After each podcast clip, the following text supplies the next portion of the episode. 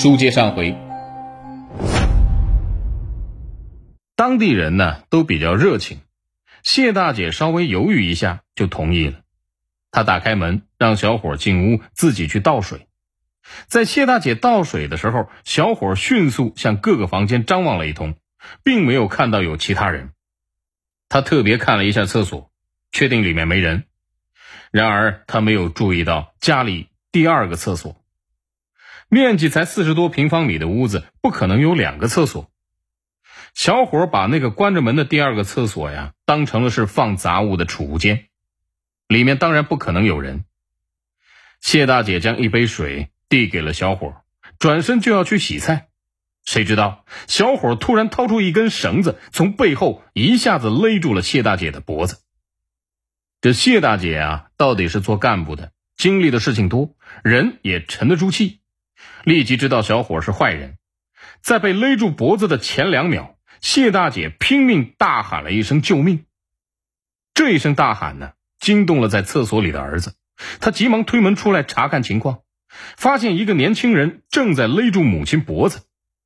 这谢大姐的儿子年轻气盛啊，也不是好惹的，二话没说上去就是一脚，将这个家伙踢倒之后，大吼道：“你他妈嘛呢？”发现屋内还有个男人呢，这个小伙子顿时非常慌张，不顾自己被踢伤了，小伙子急忙爬起来冲出门去。这谢大姐的儿子撒腿就追呀，到了楼下已经不见人影。这里是老居民区，有很多小路，根本找不到人。由于担心母亲受伤，儿子急忙回到楼上。好在呀，谢大姐并没有受伤，只是脖子被勒出了一道血痕。儿子想要去报警，谢大姐却认为多一事不如少一事，这人肯定是抢劫的，不要惹他，以后自己多注意点就是了。最终啊，他们并没有报警。要知道啊，此次歹徒作案失手，还被谢大姐的母子看到了长相，玻璃杯上还留下了指纹，各种线索多到了爆炸地步啊！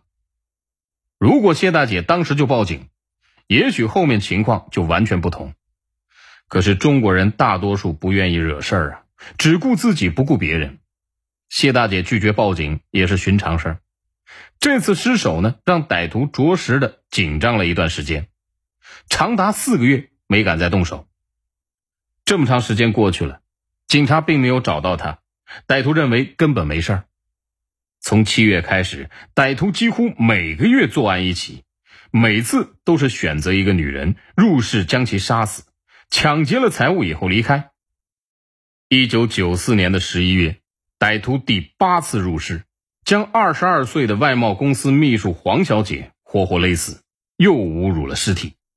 在家里搜索之前财物时，歹徒意外的发现了一部手机。在九四年呢，手机是个很稀罕的物品，老百姓还在使用传呼机。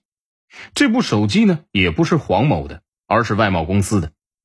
黄某在公司主要负责联络各种客户，公司买了一个手机交给黄某使用，便于同客户随时联络。歹徒毕竟是个年轻小伙，对这部手机颇为感兴趣，将它也抢走了。他不会使用手机，也不了解原理，回家的路上就开始胡乱拨打起来，这打来打去都打不通。他无意中拨了一个熟悉的号码，竟然接通了。此时，歹徒才突然想到，这是他亲戚的办公室电话。如果警方追查手机，马上就能查到他的亲戚。虽然知道犯了大错，却也没有办法挽回，歹徒只能是匆匆挂掉。此刻，他应该将手机丢掉。然而，这个手机很值钱，当时市值三千多元，相当于今天的三万多块呀。歹徒经济不宽裕，不然也不会做这种事儿。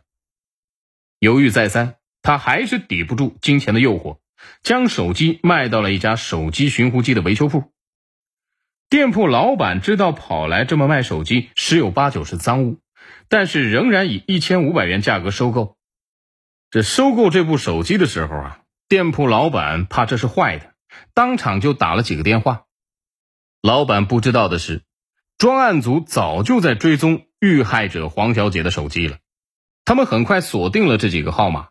首先找到了店铺老板，老板本来以为啊，警察是来查找赃物，还在满口的胡说八道，说手机是一个熟客卖给他的，有正规手续。刑警当场怒斥：“你瞎说什么呢？这部手机是重大案件的证物，案子死了好几个人呢，你还不赶快交出来！”老板一听啊，吓得是屁滚尿流啊，急忙交出了手机，反复表示愿意配合工作。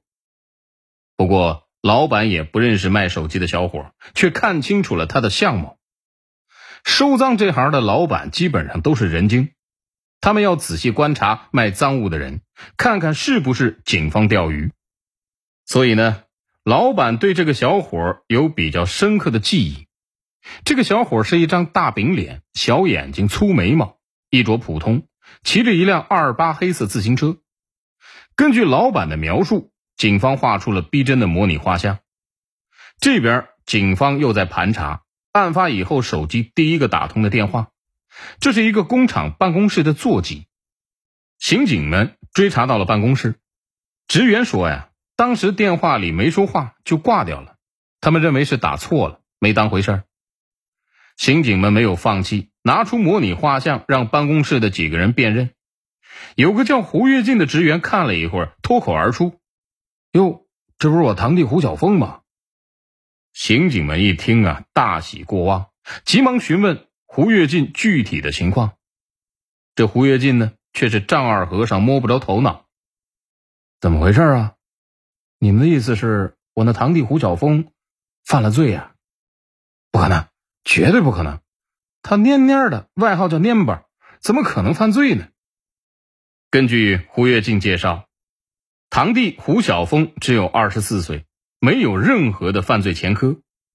胡晓峰出生在普通的市民家庭。父母都是老实巴交的工人，家里条件一般。胡晓峰是个平平无奇的人，按部就班的上学去工厂上班。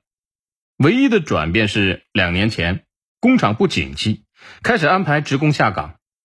胡晓峰以年轻加上技术不错，并不在第一批下岗的名单中。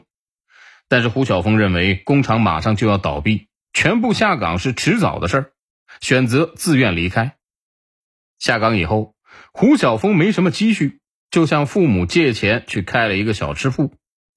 这胡晓峰的运气不太好，小吃铺刚开张啊，就赶上了下岗潮，经济不景气，老百姓收入严重下降，餐饮业受到了很大影响。虽然胡晓峰要面子不说，家里人每次去都只看到寥寥无几的食客，知道他肯定赔惨了。大概一年后，小吃铺。倒闭了。好了，感谢您收听本期的《中国悍匪录》，我们下期再会。